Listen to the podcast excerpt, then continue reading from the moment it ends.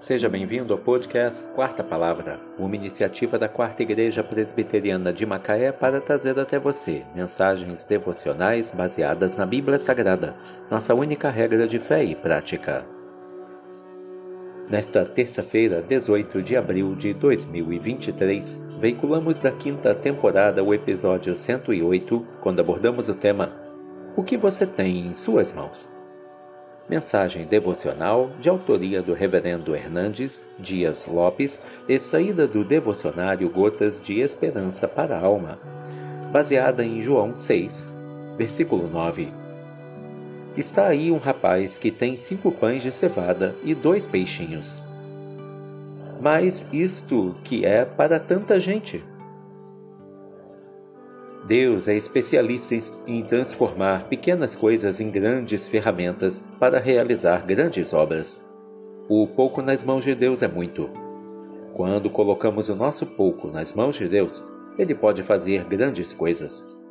A Bíblia diz que quando somos fracos é que somos fortes. Quando nos humilhamos é que Deus salta. Deus tira a força da fraqueza Deus usou o cajado de Moisés para libertar o seu povo do Egito. Usou a funda de Davi para derrubar o grande, o gigante Golias.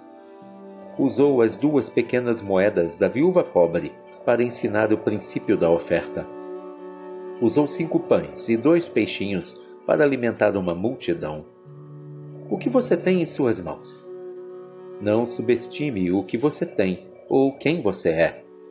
O mesmo Deus que criou o universo do nada e trouxe à existência as coisas que não existiam, pode usar poderosamente o pouco que você tem para fazer uma grande obra.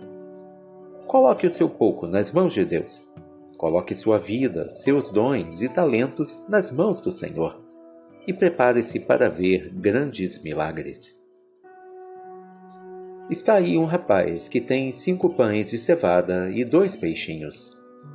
Mas isto, que é para tanta gente? João 6, versículo 9. O que você tem em suas mãos? Que Deus te abençoe.